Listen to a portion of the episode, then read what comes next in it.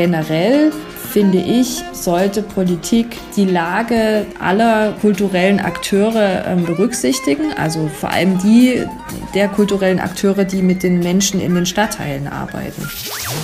Mephisto 97.6, Radio für Kopfhörer.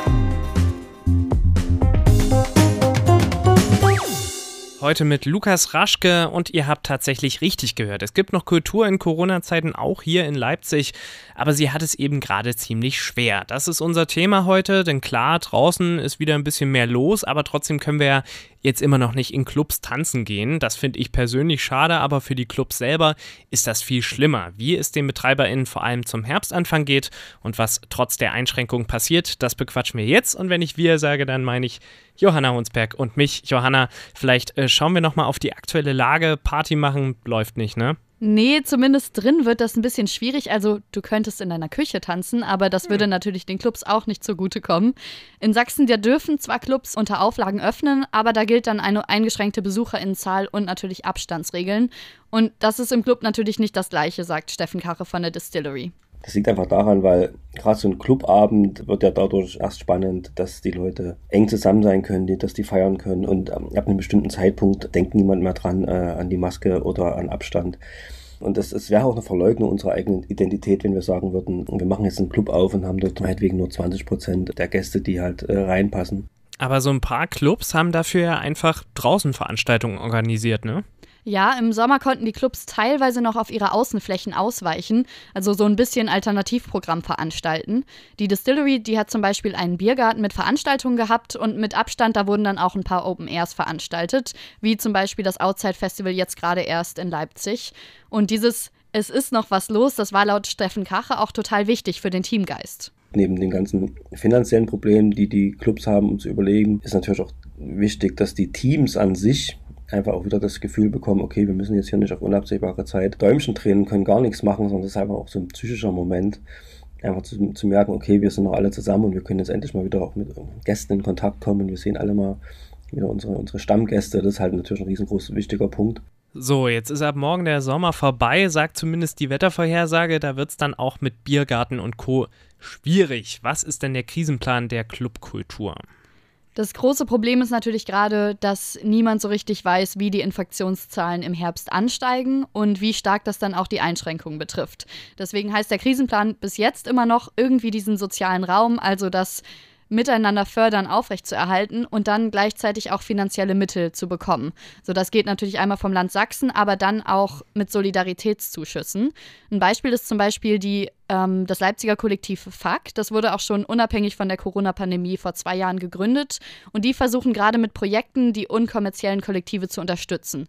Also zum Beispiel laut Micha, Ziegenhor Micha Ziegenhorn mit einem Soli-Sampler. Die Erlöse, die wir daraus bekommen, gehen an ganz viele verschiedene Ladenprojekte. Zum Beispiel haben wir da auch schon zwei Küfers unterstützt, die die halt nicht auf das Geld, was jetzt vom Kultusministerium bereitgestellt wird, zurückgreifen können. Also Solidarität, das ist da das große Stichwort. Also da werden zum Beispiel Soli-Tickets verkauft, es gibt Spendenaufrufe oder auch Playlists. Und dann gibt es ja auch Auktionstage wie Nur mit Kultur, die veranstaltet werden und wo dann mehr Aufmerksamkeit einfach für das Leiden der Club- und Kulturszene geschaffen werden soll. Okay, das heißt also für den Herbst bis jetzt versuchen die Clubs sich finanziell durch Solidarität und Spenden über Wasser zu halten. Genau, also unbeschwert feiern, das ist immer noch nicht wirklich möglich, aber zumindest ist ähm, laut der ClubbetreiberInnen der Zusammenhalt der Club- und Kulturszene gewachsen. Ja, und was auch noch im Herbst läuft, das ist ein Festival im Leipziger Osten, nämlich das Ostlichter. Das findet seit Anfang September und noch bis zum 25. Oktober statt, beinhaltet verschiedene Workshops, Auftritte, Infoveranstaltungen und, und, und.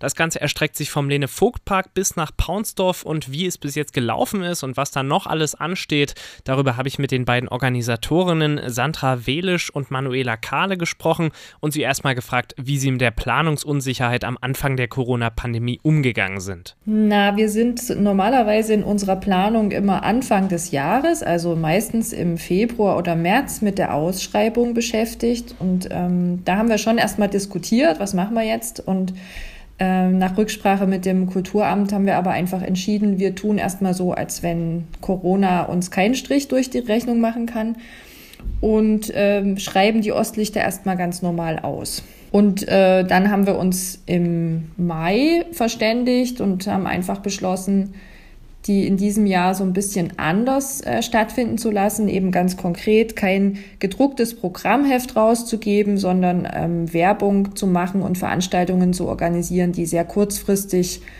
auch abgesagt werden können oder verlegt werden können an einen anderen Ort zum Beispiel. Und ähm, wir sind sehr zufrieden mit der Lösung, die wir für dieses Jahr gefunden haben. Welche Maßnahmen haben Sie denn da noch genau ergriffen? Also ähm, was, was zum Beispiel die Abstandsregeln betrifft oder eine begrenzte Anzahl an, an, an Leuten, die vorbeikommen können? Na, es ist ja so, dass die Ostlichter ein großes Dach bilden für ganz viele kleine Veranstaltungen von Akteuren aus dem Leipziger Osten. Und äh, wir sind hier in dem Mühlstraße 14 e.V. dafür verantwortlich, das Ganze zu koordinieren ähm, diese Veranstaltungen zu sammeln, ähm, mit den Veranstaltern gemeinsam auch zu diskutieren, wie man das am besten vorbereiten kann und das dann auch in die Werbung zu bringen. Und da ist eigentlich auch jeder Veranstalter selber dafür zuständig, ein Hygienekonzept zu erarbeiten und ähm, das auf seine Bedürfnisse gerecht anzupassen. Das heißt, äh, wir werben und die Veranstalter übernehmen die ganze Organisation ihrer eigenen kleinen Aktionen und Projekte, die sie so vorhaben. Und das zeigt sich in diesem Jahr schon, dass es sehr viel mehr kleinere Veranstaltungen gibt, die zum Mitmachen einladen. Es ist ganz viel draußen und teilweise muss man sich auch anmelden. Ja, so eine Atmosphäre von so einem Kulturfestival, die lebt ja eben natürlich auch von Austausch und Interaktion. Inwiefern ist das dieses Jahr überhaupt möglich? Naja, also wir ähm, haben schon mit den Akteuren überlegt, wie kann denn ein Workshop funktionieren. Und es ist ja so, ähm, das ist ja immer so ein Hygienekonzept. Also wir auch als Mühlstraße 14, wo das Kulturfestival ja quasi angedockt ist, müssen ja auch schon ein Hygienekonzept erstellen für Veranstaltungen und können da quasi auch mit Tipps ähm, für die Veranstalter ähm, quasi schon mal überlegen, ähm, wie ist das mit äh, Werkzeugen, die man zusammen ähm, anfassen muss, was muss bedacht werden, wie ist das mit mit Abstandsregelungen. Ne? Also wir haben schon versucht, trotzdem ein Festival hin zu, äh, zu erarbeiten, wo Workshops möglich sind, wo Leute miteinander irgendetwas tun können. Aber eben mit Abstand. Ne? Also das ein Beispiel, zum Beispiel der Mühlstraße 14 e.V., ähm, veranstaltet normalerweise immer mitten im September ein großes Tanzfest international und ähm, das ging natürlich in diesem Jahr auch nicht, weil da meistens ein bis 2000 Gäste vor Ort sind und sich ein großes Zelt teilen und das haben wir eben in diesem Jahr sehr entzerrt. Genau, also es gab halt ganz viele kleine Inseln, das war jetzt am vergangenen Wochenende vom Freitag bis Sonntag und da haben wir ganz viele kleine Kulturinseln, die auch separat abgesperrt waren, ähm, geschaffen. Also es gab so ein Eingänge und Ausgänge. Ähm, es gab Hygienespender. Ähm, es musste teilweise in den Kulturinseln auch Masken getragen werden. Also wir haben überlegt, wie kann man dieses große Zelt und dieses Fest trotzdem stattfinden lassen. Es gab einen neuen Namen, es musste ein neues Konzept gestrickt werden. Und so ist es auch ähm, bei vielen Akteuren, also die geplant haben, die mussten teilweise umplanen, die haben überlegt mit uns, wie können wir trotzdem was auf die Beine stellen. Das Festival läuft ja jetzt schon seit Anfang des Monats. Wie ist denn so Ihre Wahrnehmung? Wie hat das Publikum diese Besonderheiten und Einschränkungen bis jetzt so angenommen? Also aus den Rückmeldungen von den Veranstalterinnen kann ich sagen, dass viele Veranstaltungen gut besucht sind, dass die Menschen sich freuen, dass was stattfindet. Ähm, und das spricht natürlich auch viele Menschen aus dem Leipziger Osten an, äh, dass sie innerhalb von ihrem Kiez eine Veranstaltung besuchen können. Das hat sich auch viel nach draußen verlagert, ne? so kann man mhm. das ja auch sehen. Also dass ganz viel, was in Räumen stattgefunden hat, einfach draußen stattgefunden hat. Mhm. Und das haben die auch als positiv empfunden. Wow, es ist ja so viel in den Straßen, ähm, ne? sonst kriegt man das gar nicht mit, haben uns einige rückgemeldet. Ähm, das ist einfach sowas. Ne? Also wir haben halt aus der Krise auch was Positives gemacht. Also wir haben in diesem Jahr das erste Mal ja auch Satellitenveranstaltungen in Paunsdorf. Ähm, das heißt, dass wir mit den Ostlichtern auch das erste Mal in dem Stadtteil zu Gast sind. Und dort wurde ganz viel für die Wohnhöfe angeboten. Also hat auch innerhalb dieser ganzen Wohnblöcke, ähm, da gab es zum Beispiel eine künstlerische Aktion, die hieß Luftballonversammlung. Ähm, das hat einfach die Anwohner dort äh, zusammengebracht und wieder sich begegnen lassen. Ich glaube, dass auch ganz wichtig ist, dass wir gerade wieder klein anfangen. Ne? Also eben Möglichkeiten schaffen, wo Menschen zusammenkommen können, wo sie sich austauschen können, auch gemeinsam was erleben können und auf der anderen Seite aber auch was ermöglichen, was Künstlern Auftrittsmöglichkeiten verschafft. Ne? Also Kultur soll stattfinden und deshalb finden auch die Ostlichter in diesem Jahr statt. Okay, und jetzt ist es ja auch noch einen guten Monat hin, äh, bis das Ganze schon wieder vorbei ist. Was steht denn noch so an? Also was kann man zum Beispiel, was kann man zum Beispiel heute, diese Woche, nächstes Wochenende so machen? In dieser Woche wird in der Heiligkreuzkirche eine Ausstellung eröffnet. Ähm, die ist, zeigt Malerei und Grafiken von Annette Franke und Maximilian Schießel. Ähm, das, die Ausstellungseröffnung ist diese Woche am Donnerstag. Ähm, es findet auch noch eine Ausstellung statt äh, zum Thema Meine Begegnung mit der Isolation. Es geht äh, konkret über, um künstlerische Arbeiten, die in der Zeit der Quarantäne im Leipziger Osten entstanden sind. Die Ausstellung ist zu sehen im Blauen Sand. Ähm, der befindet sich in Anger-Krottendorf. Und in dieser Woche gibt es auch noch am Freitagabend eine offene Bühne im Nachbarschaftsgarten vom Stadtteilprojekt Dresdner 59. Das genaue Programm kann man übrigens finden unter ostlichter-leipzig.de. Also einiges Spannende, worauf man sich noch freuen kann. Natürlich alles Glück im Unglück, muss man ja sagen, denn die Lage der Kulturszene insgesamt bleibt ja nach wie vor noch prekär, vor allem eben durch fehlende Einnahmen und es wird immer wieder der Ruf nach Solidarität und, und Hilfe für die Szene lauter.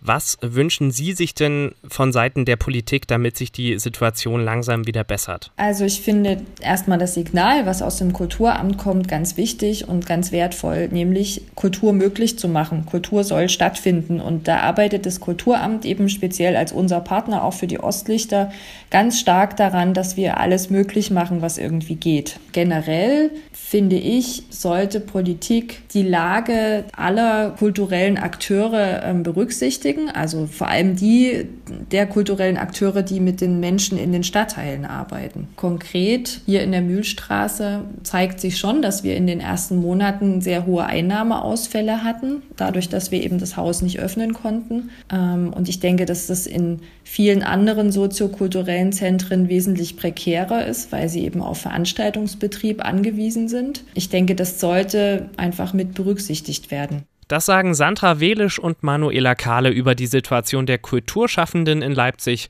Das von ihnen organisierte Stadtteilfestival Ostlichter läuft noch bis zum 25. Oktober.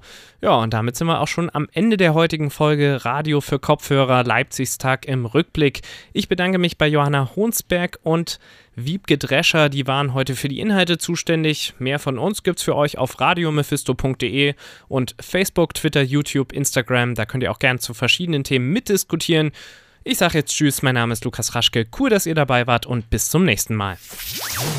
Mephisto 976, Radio für Kopfhörer.